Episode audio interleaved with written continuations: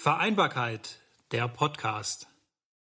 Herzlich willkommen zum Podcast des Bündnis für Familie Heidelberg. Mein Name ist Patricia Röse, ich bin Projektkoordinatorin im Bündnis. In dieser fünften Folge setzen wir uns nochmals mit dem Thema Homeschooling auseinander, diesmal aus Perspektive der Betroffenen, der Schülerinnen und Schüler, der Eltern und auch der Lehrerinnen und Lehrer. Nachdem es zu Beginn des Lockdowns noch so aussah, als ob nach den Osterferien wieder normaler Unterricht stattfinden könnte, blicken wir mittlerweile auf zehn Wochen Unterricht von zu Hause zurück, unterbrochen von zweimal zwei Wochen Ferien. Und das wird auch bis zu den Sommerferien weitestgehend so bleiben, denn stundenweiser Unterricht in der Schule ist eben noch lange kein Regelbetrieb. In den vergangenen Wochen wurde an der Herangehensweise vieles verbessert. Neue Gewohnheiten konnten sich etablieren, denen zumindest die Schülerinnen und Schüler auch etwas abgewinnen konnten. Gleichzeitig wird immer deutlicher, wo längerfristig die Probleme liegen und dass es bei diesem Modell des Lernens stärker denn je davon abhängt, welche Voraussetzungen jede einzelne Schülerin, jeder einzelne Schüler mitbringt. Ob und wie Eltern unterstützen können, welche technischen Hilfsmittel zur Verfügung stehen, wie das Arbeiten von schulischer Seite aus organisiert wird und nicht zuletzt auch davon, wie gut die Kinder und Jugendlichen es gelernt haben, sich selbst zu motivieren. Ich habe mich mit einer Grundschülerin und einem Gymnasiasten über das Thema Homeschooling und deren persönliche Einschätzung dazu unterhalten. Ich bin 14 Jahre alt, ich gehe in die 9. Klasse eines Gymnasiums. Wie bist du denn zurechtgekommen mit dem Homeschooling, dem Arbeiten von zu Hause aus? Ich bin eigentlich ziemlich gut damit zurechtgekommen. Es ist trotzdem aber anders, als wenn man in der Schule arbeitet. Es ist ein bisschen komisch, so, ja. Was fehlt dir denn? Also vor allem, dass die Lehrer das halt auch einem besser erklären, wenn man mal Fragen hat. Wie war das denn bei euch so organisiert? Ähm, also, das war ziemlich komisch organisiert, weil alle Lehrer haben es irgendwie anders gemacht. Und da gab es Leute, die haben einfach nur jede Woche mal Aufgaben geschickt. Dann gab es Leute, die haben Lehrer, die haben dann immer, wenn wir die Stunde hatten, Aufgaben geschickt. Und dann haben manche noch die Sachen auf Moodle hochgeladen. Also alles ganz unterschiedlich. Und was fandest du am besten? Also mit welcher Art zu arbeiten? Bist du gut zurechtgekommen oder besser zurechtgekommen? Ich glaube, mit Moodle war das ziemlich einfach, weil dann haben am Ende jetzt haben jetzt auch mehr Lehrer dann auf Moodle die Sachen hochgeladen und ist dann ja. Was hat deiner Meinung nach gut funktioniert in der Zeit oder was hast du gibt's was, was du genossen hast? Ja, also auf jeden Fall, dass man nicht so früh aufstehen musste, wie zu der Zeit, wie zu der normalen Schulzeit so. Aber auch sonst, dass man sich halt die Sachen auch selber einteilen konnte und nicht jetzt streng nach Stunden arbeiten musste. Und ja, das war dann alles ein bisschen einfacher. Und nach den Pfingstferien gehst du ja auch wieder ein bisschen in die Schule. Freust du dich da drauf? Ja, schon. Also einerseits ja, aber dann andererseits auch nein. Also es wird natürlich einfacher dann, aber es ist auch ein bisschen, dann ist wieder eine Umstellung da und es ist dann alles so ein bisschen schwer. Und hattest du auch Kontakt zu Lehrern und Klassenkameraden in der Zeit? Also ja, halt über E-Mail habe ich meinen Lehrern mal, wenn ich Fragen hatte, habe ich denen E-Mails geschrieben. Und auch zu Freunden hatte ich eigentlich auch Kontakt so per WhatsApp oder so. Und so zusammenfassend, wie fandest du die Zeit jetzt? Also ich habe mich, glaube ich, inzwischen daran gewöhnt, dass es so ist. Also es ist alles ein bisschen einfacher geworden, aber ja. Ich bin zehn Jahre alt, gehe in eine vierte Klasse in einer Grundschule. Du warst jetzt ja in der Corona-Zeit ganz lang nicht in der Schule. Wie war das denn für dich? Äh, also ich bin äh, ganz okay klargekommen. Ich fand es bloß nicht so schön wie in der Schule, äh, weil man hat halt keine Klassenkameraden, man hat auch keine Lehrerin oder keinen Lehrer, der das einem erklären kann. Und wenn zum Beispiel neben einem Regal steht, wo Lego ist, dann denkt man immer, man kann jetzt mit dem spielen, aber da muss man arbeiten. Und mit deinen Aufgaben, die du zu Hause machen musstest, hat es gut geklappt? Ja, das hat, also ich bin da auch gut drin gewesen, hat meine Lehrerin gesagt. Also ich habe alles super gemacht. Du bist jetzt ja schon in der vierten Klasse, das heißt, du warst jetzt auch schon wieder ein bisschen in der Schule. Wie war das? Also ich fand es sehr schön, weil man sieht seine Klassenkameraden wieder. Aber man sieht leider nicht alle Klassenkameraden, weil bei uns gibt es immer zwei Gruppen. Und jetzt so zum Ende der vierten Klasse hast du dir anders vorgestellt, oder? Ja, wir hatten halt auch nicht die Fahrradprüfung, die Bundesjugendspiele, halt auch äh, Frühlingsumzug und so. Fehlt dir das? Ja, das ist halt auch unser letztes Jahr und dann ist es ja doof. Aber was ich gut finde, dass halt jetzt haben wir nicht so lange Schule, drei Stunden. Da kann ich morgens auch noch zu meiner besten Freundin und dann haben wir noch Zeit zusammen zu spielen, noch ein bisschen draußen. Gibt es irgendwas, was du richtig doof fandest in der Zeit? Also einfach, dass man nicht so oft seine Klassenkameraden sieht. Aber was ich gut fand noch, wir haben halt oft das virtuelles Klassenzimmer gemacht und das hat sehr Spaß gemacht. Da hat man halt auch Leute gesehen, mit denen man dann nicht in der Gruppe war. Auch auf Seite der Eltern ist die Bandbreite von schicksalsergebener Gelassenheit nach dem Motto, das klappt schon irgendwie, bis hin zu Wut auf dem politischen Schlingerkurs alles vertreten.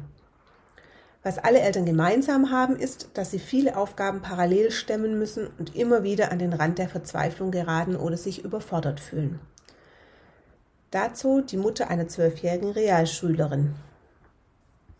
Also, ich habe eine zwölfjährige Tochter, die ist in der sechsten Klasse in der Realschule. Bei uns klappt das Homeschooling ganz gut. Meine Tochter macht das so gut es geht alleine oder sie macht es eigentlich alleine. Ich bin Vollzeit berufstätig, dementsprechend ist es auch etwas schwierig. Sie ist zwei, drei Tage bei der Oma in der Woche. Ähm, ansonsten ist sie auch mal ein paar Stunden alleine. Sie kommt damit super gut klar. Und sie hätte jetzt einfach gern, dass die Schule wieder regulär beginnt, weil sie ihre Freunde vermisst, weil sie einfach das ganze Umfeld vermisst. Jetzt hat ja die Schule wieder begonnen. Ähm, jetzt wird ein Teil in der Schule gemacht und der Rest zu Hause. Für uns macht es wenig Unterschied, ob ähm, Schule ist oder nicht, durch das, dass meine Tochter äh, das alles recht selbstständig macht. Sie findet es natürlich besser, wenn wieder Schule ist. Auch für Lehrer ist diese Form des Unterrichtens eine Herausforderung. Ein Realschullehrer hat sich für unseren Podcast mit mir über die Schwierigkeiten, aber auch die Chancen dieser Form des Fernunterrichts unterhalten. Wenn Sie zurückblicken auf die vergangenen Wochen Fernunterricht mit Ihren Schülern, was würden Sie sagen, lief gut? Und wo lagen die größten Herausforderungen?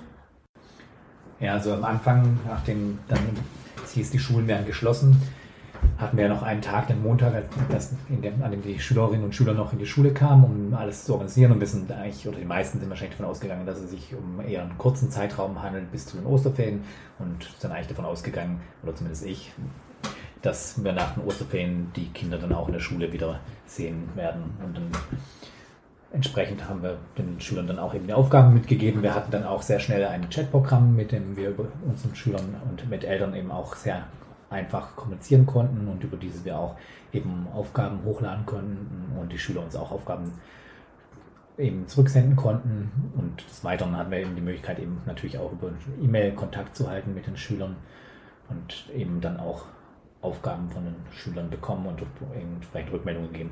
Als sich dann herausgestellt hat, dass sich diese Schließung der Schulen über einen längeren Zeitraum erstreckt wird, haben wir natürlich versucht, das weiterzuentwickeln und haben dann auch schnell ein Instrument gehabt, um ähm, auch Videokonferenzen zu machen und dann ging unter Umständen dann eben auch Unterricht über so dieses CC-Programm zu machen.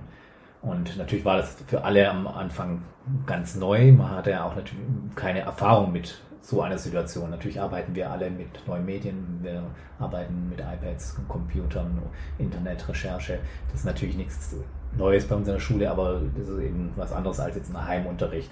Und entsprechend haben wir uns mit einer ganz neuen Situation konfrontiert gefühlt und uns dann natürlich nach und nach auch weiterentwickelt, haben auch entsprechend Rückmeldungen von Eltern bekommen und Schülern und versucht das Ganze auch zu optimieren. Aber trotz allem war das natürlich und bleibt es natürlich eine schwierige Situation, da ein Unterricht mehr ausmacht als Aufgaben zu lösen alleine und dann eine Rückmeldung zu bekommen, sondern da fehlt jetzt im Moment dann die ganze soziale Komponente Und die ganze direkte Kommunikation, die meines Erachtens noch viel wichtiger oder zumindest ein ähnlich wichtiger Bestandteil des Unterrichtes ist, wie das, was hier jetzt im Moment nur stattfinden kann. Und an welchen Stellen sehen Sie die größten Schwierigkeiten bei dieser Form von Unterricht? Also wenn ich jetzt für mich spreche und mein Fach, denke ich, dass viele Schüler dann in der Zeit wirklich gut auch vorangekommen sind.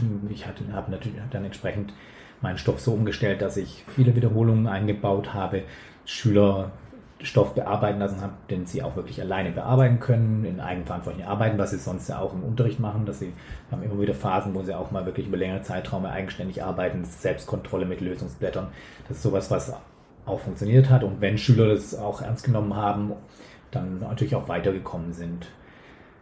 Natürlich ist da das große Problem, dass auch die Schüler ganz verschiedene Voraussetzungen mitbringen, was das Übernehmen von Verantwortung für sich selber ist und aber auch die mediale Ausstattung. Und da habe ich so ein bisschen Angst, dass Kinder, die da nicht eben keine entsprechende Ausstattung zu Hause haben oder die Eltern auch nicht die Unterstützung leisten können, weil sie beispielsweise arbeiten müssen oder auch manchmal auch fachlich einfach nicht in der Lage sind, da Kinder entsprechend zu unterstützen und selbst auch die Kinder nicht diese Eigenverantwortung übernehmen können, dass diese Kinder noch mehr abgehängt werden nach so wirklich so einem sehr, sehr langen Zeitraum, weil sich ja jetzt mittlerweile wirklich über zehn Schulwochen erstreckt. Und da habe ich auch Angst, wenn das noch länger weitergehen sollte oder gar im nächsten Schuljahr auch kein normaler Regelunterricht durchgängig stattfindet, dass diese Kinder wirklich große Probleme bekommen werden.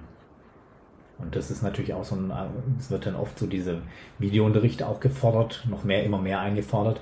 Aber da sehe ich genau dieses Problem, dass es, es gibt Familien, die haben nur ein Smartphone, ein Handy und da über so ein Gerät ist einfach so ein Unterricht nicht möglich. Und auch selbst in Familien, die eigentlich gut ausgestattet sind, die kommen auch an ihre Grenzen, wenn dann mehrere Kinder mit dem Computer arbeiten müssen oder Videokonferenzen haben, womöglich wie gefordert dann, dass wirklich die Stunden wie im, im Stundenplan jeweils für Videokonferenz stattfinden, das ist für Familien eben nicht leistbar.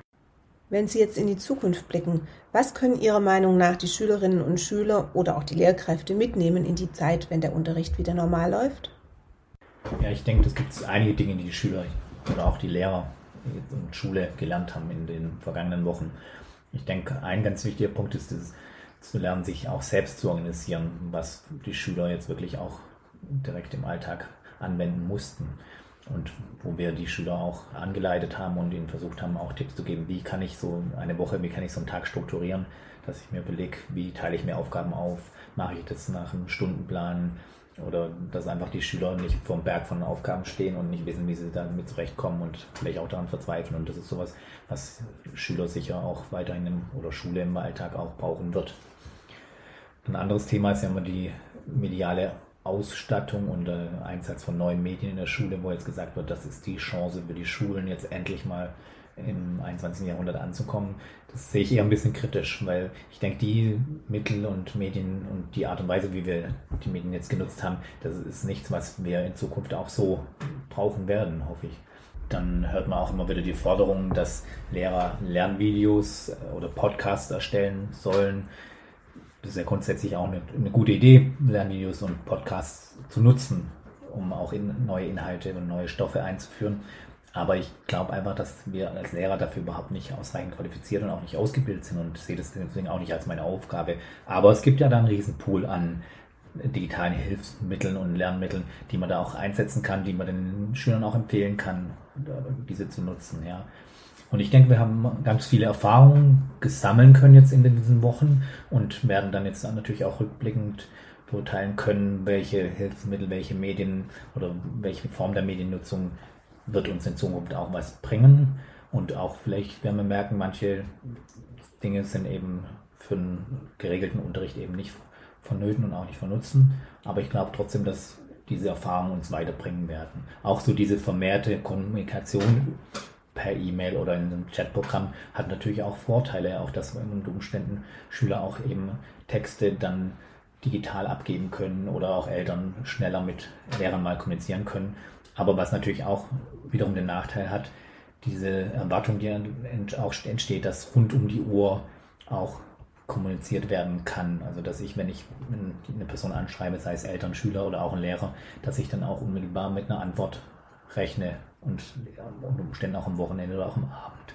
Da muss man natürlich auch entsprechende Regeln dann finden, wie man da miteinander kommuniziert. Ja, wenn ich mir einfach was wünschen darf, ohne mir Gedanken zu machen, ob es realistisch ist, wünsche ich mir natürlich eine Schule, die ganz normal wieder läuft mit kompletten Klassen und einem ganz normalen Unterricht, weil ich einfach gemerkt habe, das ist das eigentlich was, warum ich auch Lehrer geworden bin, nämlich um direkt mit jungen Menschen zu tun zu haben und gemeinsam Dinge auch zu erleben, wieder auch wieder Klassenfahrten machen zu können, ja, die ganze Dinge, Konzerte, Veranstaltungen in der Schule, die eben das Schulleben neben dem Weitergabe von Vermitteln von Stoff eben ausmachen und das würde ich mir ganz von ganzem Herzen eigentlich für das nächste Schuljahr wünschen. Dass der Schulbetrieb ab Herbst wieder weitestgehend normal läuft, das ist ein Wunsch, den sicherlich die meisten Eltern auch haben. Das war die fünfte Folge unseres Podcasts zum Thema Vereinbarkeit. Vielen Dank fürs Zuhören. Wie immer freuen wir uns über Rückmeldungen, Anregungen und auch Erfahrungsberichte per E-Mail an info@familie-heidelberg.de oder in unserem Dialog mit Familien, der auf der Webseite www.familie-heidelberg.de unter Familien im Dialog zu finden ist. Auf unserer Webseite und auch über Facebook informieren wir regelmäßig über Neues und Interessantes zum Thema Vereinbarkeit von Beruf und Familie. Da die Sommerferien allmählich in Sichtweite kommen, werden wir uns in den nächsten Folgen das Thema Ferienbetreuung in diesem Jahr vornehmen. Eine gute Woche Ihnen. Vereinbarkeit, der Podcast.